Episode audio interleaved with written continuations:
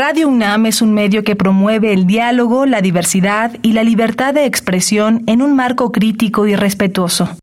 Los comentarios expresados a lo largo de su programación reflejan la opinión de quien los emite, mas no de la radiodifusora. ¿Qué podemos hacer hoy por el planeta?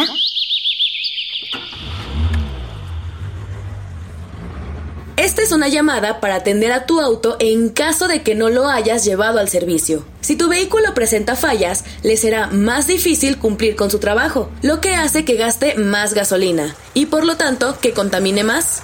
Salva tu vida cuidando al planeta y a tu medio de transporte. Habitare Hola, ¿cómo están? Bienvenidos y bienvenidas a Habitare Agenda Ambiental Inaplazable. Soy Mariana Vega, me da mucho gusto saludarles en un programa que me entusiasma demasiado y me entusiasma aún más porque compartimos como cada semana el gusto con la doctora Clementina Equiwa. ¿Cómo estás, Clement?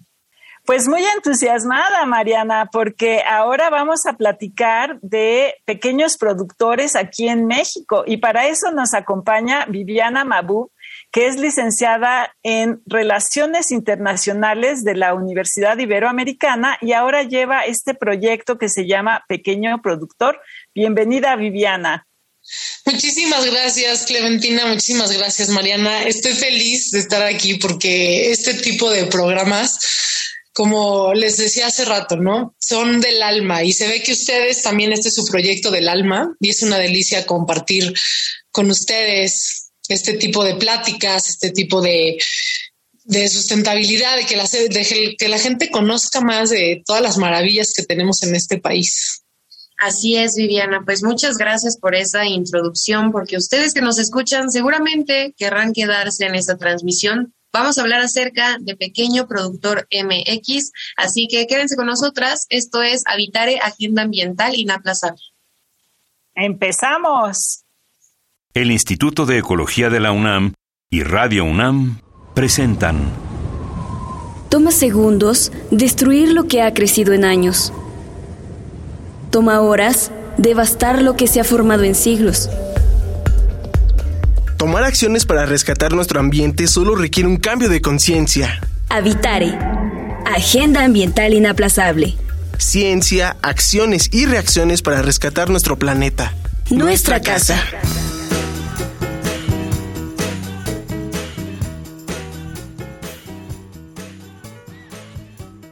Qué gusto que continúen con nosotras en esta transmisión que inicia con toda la vida, porque nos acompaña Viviana Babu eh, y nos va a hablar acerca de Pequeño Productor MX. Clemen, siempre está esta, esta frase cada vez más presente de, pues no le compres a grandes cadenas, compra local, porque eso trae muchos beneficios, pero pues no lo conocemos y no sabemos a veces de qué manera hacerlo. Sí, y, no sabemos quiénes son los protagonistas de esos, de esos eh, compra local, ¿no? Y pues ellos son los pequeños productores. Cuéntanos un poquito, eh, eh, Viviana, de estos pequeños productores. ¿Quiénes son? Pues mira, este proyecto empezó porque justamente de estar viendo y conviviendo con gente que a mí me encanta estar buscando cosas, cosas nuevas, estar probando un millón de cosas. Em, empecé a conocer pequeños productores. ¿A qué me refiero con pequeños productores? Con gente que no les da la producción para estar en grandes supermercados, que tienen a lo que se dediquen, ¿no? puede ser cosas de alimentación y cosas de no alimentación. Esta, este oficio de familia de linaje al que pues se han dedicado por muchísimo tiempo y varias cosas. O no les alcanza la producción para estar en grandes supermercados o no quieren, muchos no quieren entrar en este juego. ¿Por qué? Porque implica entonces empezar a meterle a sus cultivos, a su producción, a su, a su forma artesanal de trabajar, pues o químicos o dejar de hacerlo, por ejemplo, de hacer, las, de hacer las tinturas tradicionales o empezar a cambiar su maquinaria. Y entonces no quieren ellos pues empezar a entrar a este juego. ¿Por qué? Porque se pierden en medio muchas cosas, principalmente tradiciones divinas que tenemos en este país. Y ahorita con esta diferencia que vas trazando, creo que es también posible entender que las grandes empresas no tienen un rostro y por eso ahí también vienen otra serie de problemas como tú no sabes al final de cuentas qué estás consumiendo, ¿no? Contrario a uno pequeño que incluso tú lo conoces por nombre, por apellido, conoces esta historia de la cual nos hablas, le pone también otro sello a la calidad o a la frescura que puedas consumir de estos productos, ¿no? Y me gustaría que nos contaras un poquito con esta experiencia que has tenido con algunos o con muchas y muchos de ellos acerca de qué beneficios tiene el consumir o el comprar productos a los pequeños productores. Elena, totalmente. Yo me enamoro de cada uno, de cada una de las familias. Y como, y como bien dices, ¿no? El sabor no se sacrifica. Yo la primera vez que llegué con con un montón de cosas del campo a, mi casa, que había una comida familiar, todo el mundo justo esto me decía. Oye, ¿qué onda con este jitomate, con estas zanahorias, con, con esta espinaca, con esta lechuga, con este hinojo, con esta miel, ¿no? Porque hay muchas cosas que tenemos a la mano, pero cuando están recién cosechadas, cuando están cuidadas, pues se vuelve entonces una, una maravilla. Así empieza mi viaje y hasta que me, me dice la, la, editora con quien trabajo, oye, ¿por qué no cuentas la historia romántica de esto? ¿No? Que todos queremos saber para poder accesar también a esos productos y que regresar al consumo local es muy importante regresar al consumo local por todas las cosas que todos ya sabemos y nos imaginamos y porque entonces además comemos de verdad con nutrientes que son que están ahí en la fruta, en la verdura, en la carne, este, incluso en las bebidas, ¿no? En, no sé, en un buen chocolate, en un buen café, en un buen mezcal, en, en, un millón de cosas que consumimos y no nos metemos entonces químicos, parabenos, eh, todo esto que hoy no es que esté de moda, sino que era lo básico, ¿no? Por eso la gente más grande está hecha de una mejor madera que nosotros. Entonces, ¿cómo encontrarlos? Pues bueno, esto me ha tomado varios años y se me hace increíble porque pensé que cuando me propusieron escribir la columna iba a poder escribir seis meses y pues ya llevo cinco años en ello. ¿Y qué es lo que estamos buscando?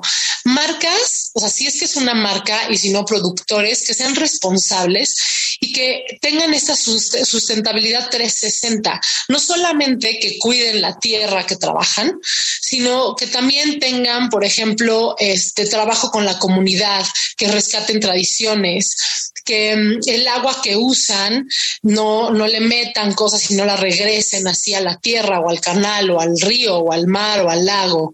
Em, buscar justamente un consumo consciente, como se le llama, ¿no? ¿Por qué? Por el planeta, por el cambio climático, por nuestra salud, por nuestra salud integral, por así decirlo, y para que también tengamos esta noción de comunidad que se me hace muy importante y que hemos perdido un poco. Conociendo a la gente, como tú decías, hay grandes marcas que no tienen, no tenemos, no tienen ni, ni apellido, ni cara, ni entendemos su historia. Y aunque sí, obviamente todos queremos eh, ganar dinero, atrás de estos proyectos hay justamente este tema de regresar a la comunidad y entre todos y entre esa comunidad nutrirnos de lo que cada quien sabemos o somos expertos. Claro. Cuéntanos de alguno de estos proyectos que has conocido, porque, bueno, ya sé que, has andado por todo el país, del tingo al tango, pero seguro hay alguno por ahí que te guste más o del que valga la pena contar alguna anécdota. Pues ve, la verdad sí, sí son muchos tengo, ya cada que conozco uno digo, no, este es mi consentido. Y luego me acuerdo de otra experiencia, ¿no? Regreso, hago experiencias también para llevar a la gente justamente a que aprenda y a que hagamos juntos una actividad. Y luego me acuerdo y digo, no, entonces ahora quiero juntar a tres, ¿no? Porque me encantan. Pues mira, hay un proyecto que eh, me llama mucho la atención que se llama Oxentlali. ellos tienen mil paz y todo empezó porque Ari estaba acabando la carrera, un profesor le dice, oye, necesito que alguien, por favor, del salón, a ver quién tiene un pedazo de tierra, una milpa, un maizal, y vamos a plantar este maíz morado endémico para sacar tintura. Y pues ella sabe que su papá, que es ingeniero agrónomo, tiene en el Estado de México, hay unos terrenos y llega y le pregunta que si pueden hacer eso y empezar a hacer su tesis acerca de eso. El papá le dice que sí, que la apoya con todo gusto. Empiezan a hacer esto, el maíz empieza el maíz morado o negro, como ellos le dicen, este empieza ¿no? A, surgir, ya tienen todo, empiezan a sacar la tintura y se dan cuenta que necesitan toneladas de maíz para sacar muy poca tintura y que entonces además es muy cara. Entonces empiezan a desarrollar con la comunidad y con los terrenos familiares que ellos tenían, toda una comunidad y toda una microempresa hermosa en la que hoy en día están involucrados los hermanos, la mamá, las tías, los primos, y además empezaron con toda la comunidad de Ocoyoacac en el Estado de México con los terrenos que vean que estaban descuidados o con la gente que ya quería quemarlos y empezar a venderlos o construir algo, empezaron a armar cada vez un proyecto mucho más grande de milpa y maizal, en el que hoy tienen muchísimos tipos de maíz criollo de colores que son preciosos, están integrando a otros pequeños productores, dependiendo la época del año, del año vamos y o sembramos o este, cosechamos o hacemos tortillas y, y tlacoyos y nos dan de comer de la milpa. Entonces, ¿qué es lo que es divino en este, en este proyecto como en muchos otros? que empezaron a incluir a la comunidad y enseñar a través de de talleres, a través de a pequeños apoyos de la comunidad eh, privada, pequeños apoyos del Estado, yendo a mercados, ¿no? Con todo, ¿con qué? Con todo con un, un, modelo agroecológico, por supuesto, ¿no? De ellos la verdad es que son increíbles y además que liderado por una chava se me hace todavía mejor. Claro, porque condensas muchos de esos ideales por los cuales creo que las y los jóvenes de estas nuevas generaciones, pues estamos, y me incluyo, ¿no? Como tratando de impulsar, porque al final de cuentas, si tú ves a una grande marca ya actualmente no por meterte a tratar de incluirte a la sociedad y de pertenecer, pero que te quiera vender un zacate que puedes encontrar en 10 pesos apoyando a una familia que está en esa producción en una gran tienda costándote 5 mil pesos, al menos hoy en día ya te lo cuestionas y hasta le haces burla, ¿no? Porque no es la manera de, de hacer esa comunidad. Me gustaría que nos cuentes justo, Viviana, con estas experiencias que tú te llevas de las personas que literalmente te abren las puertas de su trabajo y de toda esta tradición que pueden tener a veces, eh, ¿qué es lo que ellos estarían entonces necesitando por parte de las personas que no consumimos o quienes no consuman este tipo de productos? Pues mira, más que nada, Mariana, es darse a conocer, porque por ejemplo, hay otro proyecto que se llama Oaxaca, que son productos de Oaxaca y Chiapas, que es muy interesante, porque aquí voy a vincular la pregunta y la respuesta que me está haciendo, este, que por ejemplo, ellos quieren con las comunidades de, las partes altas de Oaxaca y de Chiapas, detener la, la, la huella citadina, porque si ellos siguen cultivando café, miel, eh, hacer chocolate, hacer juguetes en madera y ven que la comunidad y la tierra están ocupadas en otras cosas, entonces ahí detienen justamente esta huella citadina en lugares como reservas hermosas, ¿no? En la reserva de la biosfera, en grandes bosques. Entonces, ¿qué es lo que ellos quieren justamente? Que consumamos sus productos en los que es un mito, la verdad, que son más caros, ¿no? Eh, la verdad es que de pronto me dicen, oye, pero una miel, no sé, 225 pesos.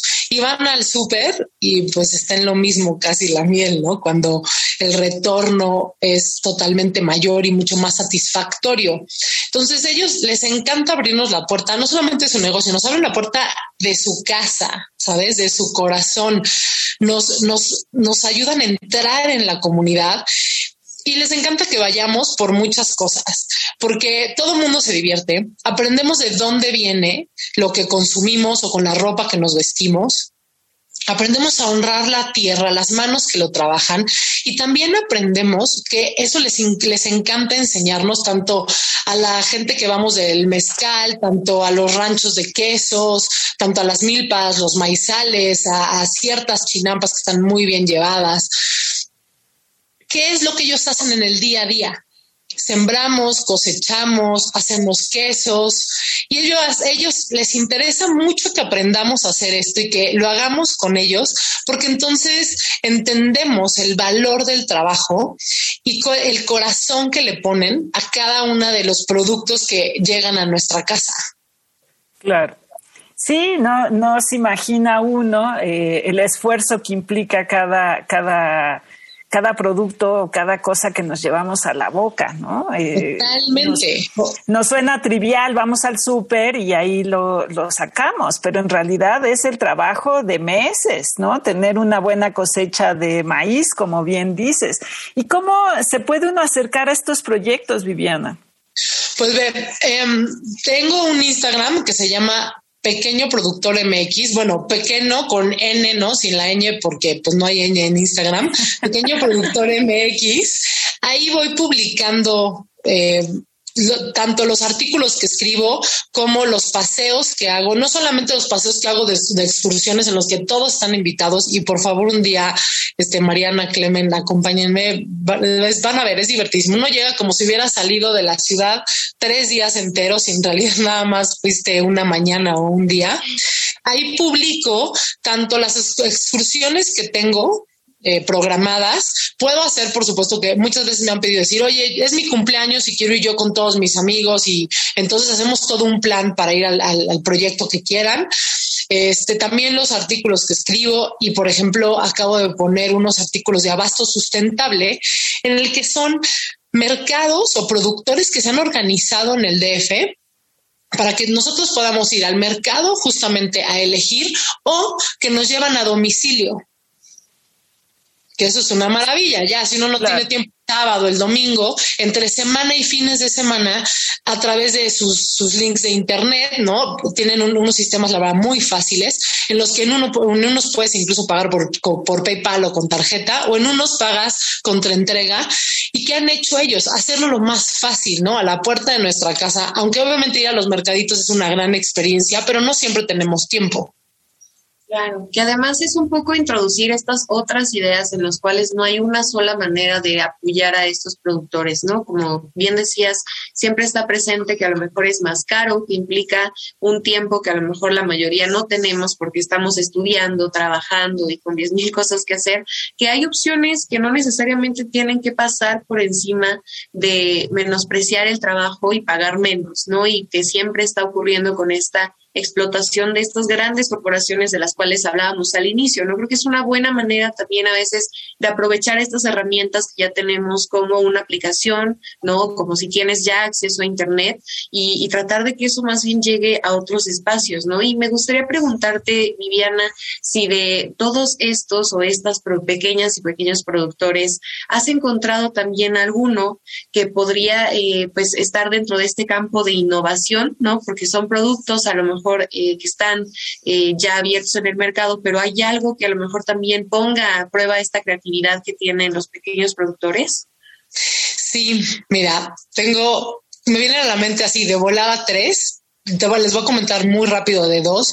Una es un proyecto de flores edibles que mm, es precioso, están en Tláhuac en el que ella cuenta, se llama Julieta la dueña, en el que ella cuenta que ella pues feliz empezó a cosechar sus dalias, entonces estaba muy contenta y a la hora de cortarlas, pues obviamente unas se le morían, otras no se le daban por la temporalidad, entonces ella tuvo que empezar a hacer prueba y error y a juntarse con, con, con comunidades de mujeres principalmente que eran las que sabían manejar las flores. Y empezaron ellas entonces a hacer ciertas herramientas creadas como en comunidad, tenían estos consejos y se juntaban, ¿no? Entonces empezaron justamente ellas a crear herramientas para que para poder sembrar, cosechar y mantener las flores edibles que tienen un millón de propiedades y se me ha hecho esa, esa, la verdad, ese proyecto muy lindo, muy interesante, porque pues de empezar a vender dalias ahora ya tiene, ya tiene test, ya tiene tinturas, tiene un montón de mujeres con muchos proyectos similares a lo de ella en una comunidad y entre ellas empezaron justamente a crear sus propias herramientas. Hay otro proyecto eh, que se llama Café Monte Grande. la historia es hermosa, es una hacienda de 106 años al lado de la Reserva de la Biosfera en Chiapas y todo el grano en verde se iba a cinco países. Nada se quedaba en México de la gran calidad que tiene este café. Y de repente los hijos dijeron, oigan, ¿qué onda, no? A los papás, este, ¿cómo que todo se vaya? En México, ¿qué onda si tenemos tan buen café? Los hijos tuvieron que empezar a estudiar un montón de cosas, se hicieron expertos y lograron poner aquí en la Ciudad de México una tostadora en el que justamente ellos Ah, digo, sí tienen una máquina alemana que es un, que es un avión para tostar el café, porque es una, es, la verdad tiene una ciencia muy exacta para poder lograr una buena taza de café. Y lo que ellos empezaron a implementar fue acercar a la gente a través de lugares a lo mejor un poco más grande, aunque ellos no tuvieran un rendimiento tan grande económico, un retorno económico tan grande, empezar a crear y a plantar diferentes granos, se unen a Rainforest Alliance para reforestar toda la finca y entonces ellos empiezan a hallar herramientas para nutrir la tierra y para que regresaran muchísimos tipos de aves, justamente de la reserva de la biosfera, para que regresaran animales que ya no estaban ahí o que estaban en peligro de extinción.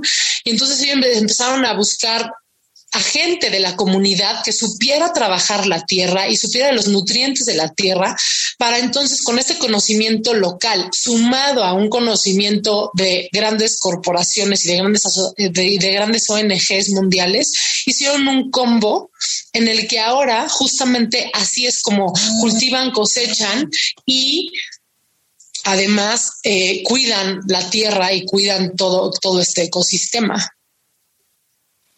Es increíble. Sí, es un trabajo que han hecho ellos, sí. Y sobre todo que nos da este panorama para entender diferentes maneras de acercarnos y tener una opción más a estos pequeños productores que pues son tan necesarios y con tanta historia de nuestro país que lamentablemente se nos está y más bien ya se nos terminó el tiempo de esta transmisión, pero qué interesante mensaje nos llevamos. Sí, claro que sí. Y bueno, eh, asómense por Instagram en Pequeños Productores MX y vean algunos de los proyectos que ha estado visitando y de los que ha escrito Viviana. Seguramente encontrarán algo que les guste y por el que se puedan ir, eh, pues, eh, documentando, informando sobre este sistema, estos sistemas de producción que me parece pues una alternativa muy interesante para, para mantenernos saludables. Y pues muchísimas gracias, Viviana, por acompañarnos. es un honor para mí, de verdad, poder dar un cachito de esta parte que no me encanta honrar la tierra, me encanta honrar el mundo, la comunidad y estar con ustedes es para mí de verdad una delicia y los veo hoy en Pequeño Productor MX. Me va a encantar. Gracias por tenerme aquí, Mariana. Gracias por tenerme aquí, Clemen, y por esta deliciosa charla. Muchas gracias a ti, Viviana. Y bueno, si ustedes quieren saber más, si quieren que les compartamos el perfil de Pequeño Productor MX y tienen algún comentario, ¿por dónde nos lo pueden hacer, Clemente? Estamos en Facebook en Instituto de Ecología UNAM, en Twitter arroba y Ecología UNAM y en Instagram Instituto-Ecología UNAM. Y no nos queda más que agradecer al Instituto de Ecología de la UNAM y a Radio UNAM en la asistencia y voz de las cápsulas a Lisbeth Mancilla, información de Italia Tamés. Operación técnica y producción de Paco Ángeles y en las voces les acompañamos como cada semana la doctora Clementina Kiwa y Mariana Vega. Les esperamos en la próxima transmisión de Habitare, Agenda Ambiental Inaplazable. Hasta la próxima. ¿Qué podemos hacer hoy por el planeta? Para surtir tu refrigerador, acude a mercados y tianguis locales. Los productos que encontrarás son frescos a un precio más conveniente y lo mejor de todo, formas parte de una cadena corta de producción, lo que significa menos contaminación. Cuida el planeta y tu alimentación.